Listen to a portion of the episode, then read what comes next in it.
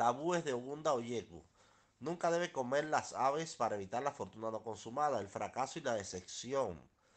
Nunca se debe confiar en el encanto o en la influencia para evitar el fracaso, la desilusión, la fortuna y las lamentaciones consumadas. No deben participar en actividades extramaritales para evitar las enfermedades de transmisión sexual. Nunca debe adjudicar de sus responsabilidades o abdicar de sus responsabilidades en sus hijos para evitar arrepentimientos, tristezas y desastres. Nunca debe romper hormigueros para evitar la muerte prematura.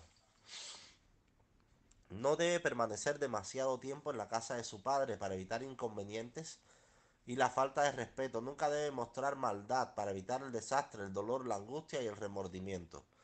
Profesiones posibles de Ogunda o